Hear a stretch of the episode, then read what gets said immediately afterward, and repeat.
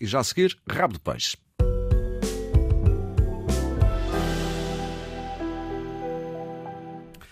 Bom, Augusto, muito bom dia. Bom dia.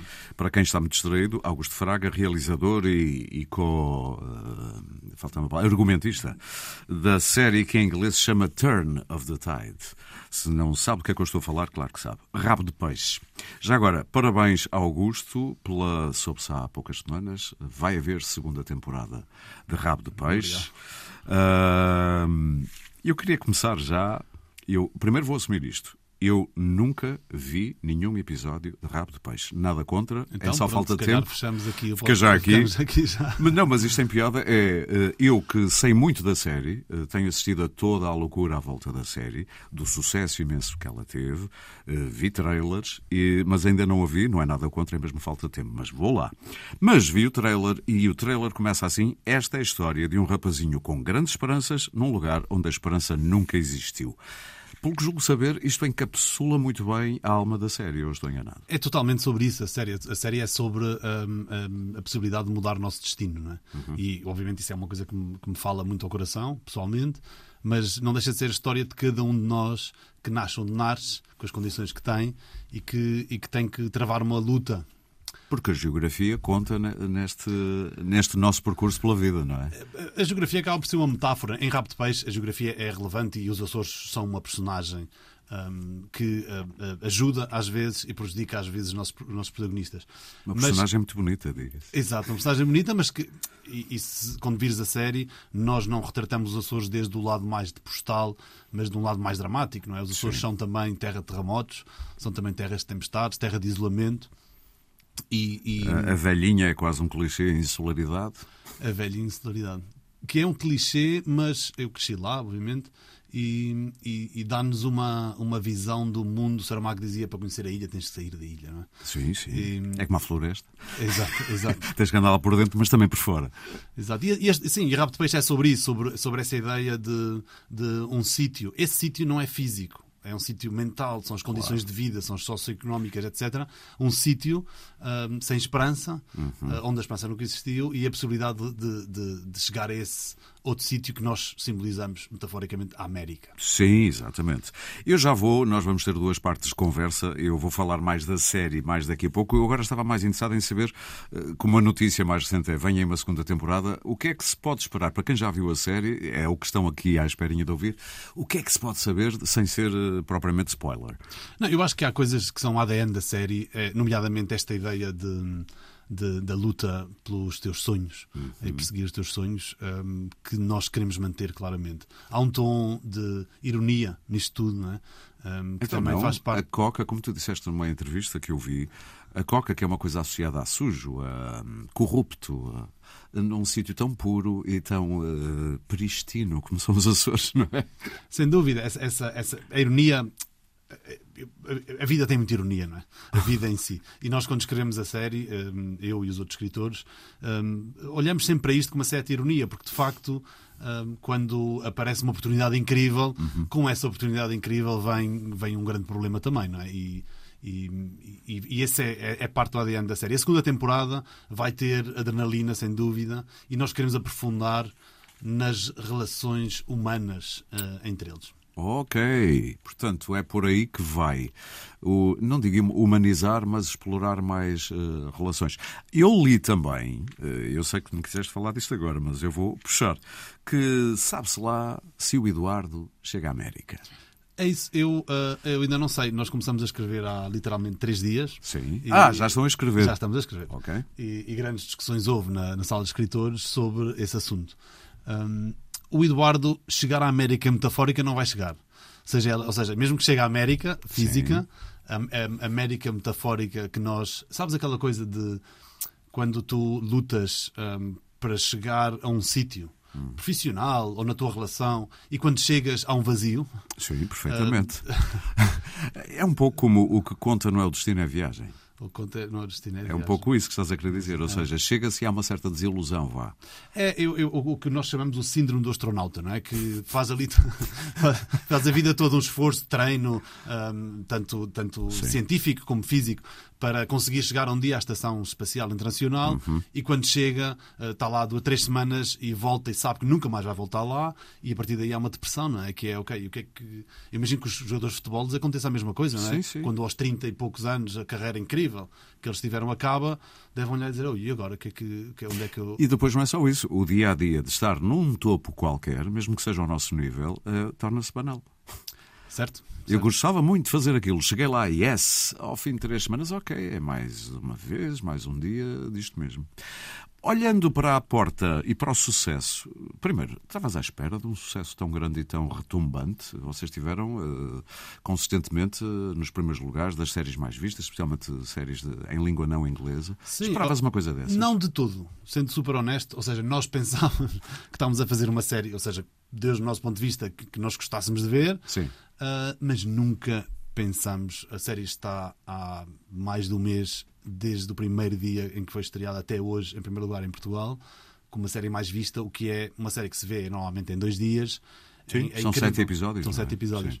Um, e manteve-se depois disso durante duas semanas nos tops mundiais da Netflix em 30 e tal países, em países um, que são criadores de audiovisual, não é? que são exportadores de audiovisual, como o Brasil, ou como, como a Argentina, ou como a Itália, ou como a Espanha. Um, pá, não, não esperávamos, não. não estávamos preparados. E a Netflix, eu não sei quais são os tempos da Netflix, mas pareceu-me que não demorou muito a perceber que precisava de uma segunda temporada. Eh, ou seja, não tiveram a pensar meses até vos eh, A dizer que sim, não é? A, a reação, ou seja, a- quando foi anunciado ao público, talvez nós internamente já o soubéssemos, algum tempo antes. Ah, então ainda foi mais rápido do, do que a nossa percepção. Ainda foi mais rápido, também foi uma surpresa para nós, porque obviamente nós não conhecemos os processos habituais da Netflix, Sim. porque não temos experiência de 100 séries feitas com eles. Claro. Mas foi muito, muito, muito rápido mesmo, essa, essa reação. Portanto, eu acho que hum, a aceitação do público foi tão rápida e tão grande, hum, porque isto afinal de contas são números, Claro. hum, que, que era, parece-me inevitável ver uma segunda temporada.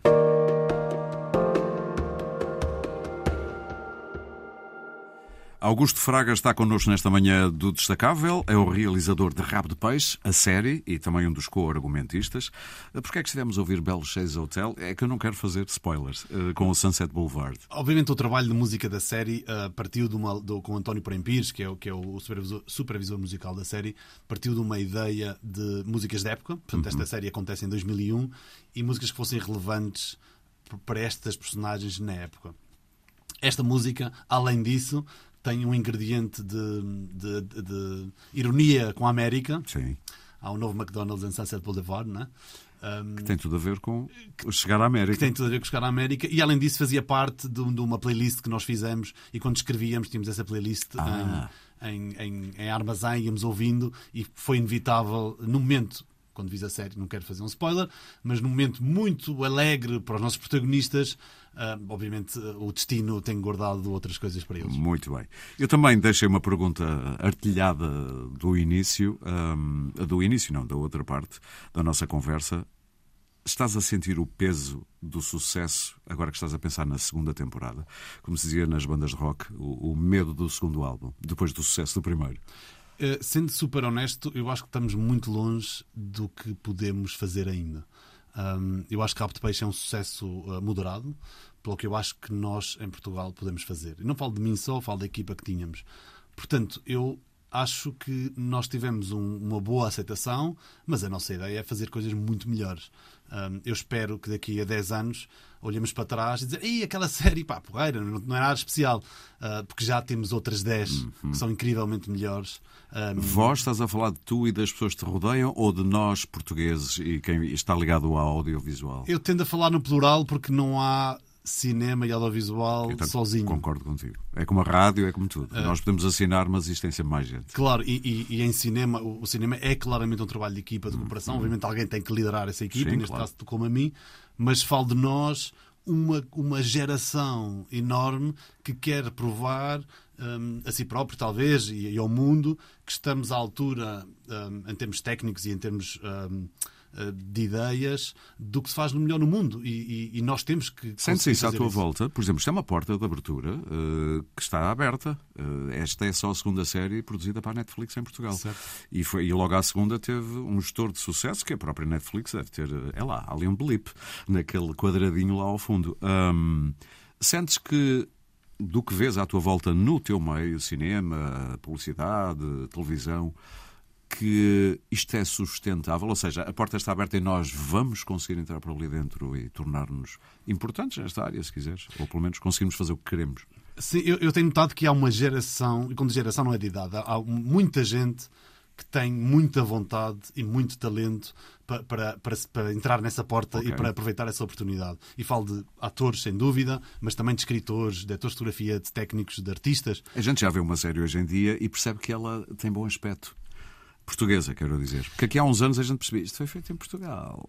Exato, eu, eu acho que esse é, para já, o facto de estarmos em concorrência, ou seja, o nosso produto audiovisual já não é para ser uhum. consumido só cá dentro, ou seja, quem acreditar que é só para consumir só cá dentro vai morrer na praia, porque os nossos Sim. espectadores têm possibilidade de, de, ver o Black Mirror e escolher eh, outras séries de outras plataformas. Estás ou, a competir com os melhores lá de fora. Estamos a competir. O craft, portanto, esta qualidade de visual Sim. é o mínimo isso não pode estar abaixo disso, porque senão é imediatamente abandonada claro. por qualquer espectador, também nacional, que tem um critério outro. Claro. Era o velho problema do som do cinema português. É impensável, não se percebia o que se dizia. E que é? ainda estamos a melhorar pois, e pois. ainda não estamos no ponto, no ponto, em que devíamos estar. Sim. Um, mas isso tem, é um processo de aprendizagem. Eu próprio um, aprendi muito de como trabalhar o som e, e, espero que a segunda temporada de Rabo de Peixe tenha eh, esse upgrade também nesse, nesse departamento que eu acho que precisa.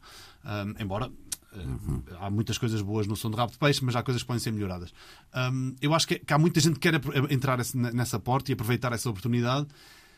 Um, temos que mudar, um, temos que mudar, temos que dar voz a essas pessoas, porque Sim. há uma mentalidade, muita gente sabe isto, e é óbvio para eles que nós não estamos em concorrência só com o mercado interno, estamos em concorrência com a atenção dos espectadores, com todo o mundo.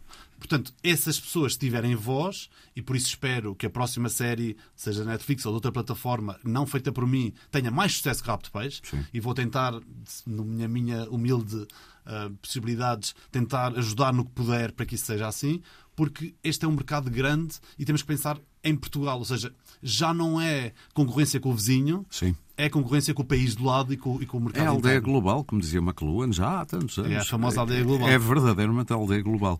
Nós estamos quase a terminar a nossa conversa e eu queria só perguntar-te quando é que tu percebeste o ouro, o diamante que tinhas com a história que aconteceu em. Dois... Olha, passam agora 21 anos, em junho de 2020, 2001. 2001. Uh, centenas de quilos de coca vieram dar à costa, ali próximo de Rabo de Peixe, uh, um barco traficante.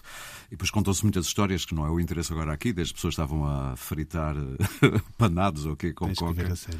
Tens que ver a série, exatamente. Mas quando é que tu percebeste uh, que tinhas aqui um diamante? Porque esta história não se inventa.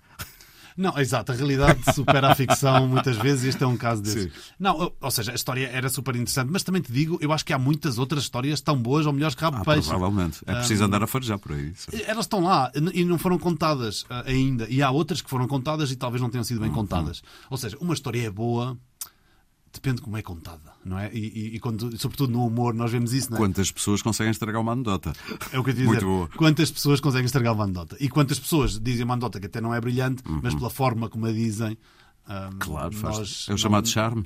Exato. É como as pessoas feias conseguem ser bonitas. E, e eu, eu acho que o caminho é esse: é olhar para histórias que sejam, que tenham um, um, um, um princípio interessante, um insight, vá, que se chama em inglês, não sei bem dizer em português. Uh, uma epifania interior, vá. Exatamente, é que lá está, demasiado erudito. Mas sim, que tenham uma epifania interior interessante, um, que há muitas, e depois trabalhar, trabalhar, trabalhar, trabalhar, escrever, escrever, escrever, com essa mentalidade de vamos dar ao público um momento interessante uh, que uhum. compense eh, ele dedicar-nos esse tempo. E, e, e, isso é. Ou seja, quando eu, quando eu, falo muito de escrever a pensar no público, parece que eu sou um vendido, né? parece que estou a, fazer batota ou estou a manipular o público, e é exatamente o contrário. É, é pensar no público no sentido em um, Dar-lhe uma boa, um bom produto. Sim, momentos aspas, sim. de emoção, momentos de tristeza, momentos de tensão. Ou seja, o público é um, um elemento importante do, do, produto audiovisual. Muito bem. Augusto, infelizmente estamos a terminar o nosso tempo. Diz-me só uma coisa: há data já de estreia da nova temporada? Não. não, Alguns para o ano, provavelmente. Alguns não será este ano. Não será este ano. Muito bem. Augusto Faraga, muito obrigado por teres vindo. Obrigado. Muitas felicidades e prometo vou ver o rabo depois. É isso que temos que fazer. um abraço. um abraço grande.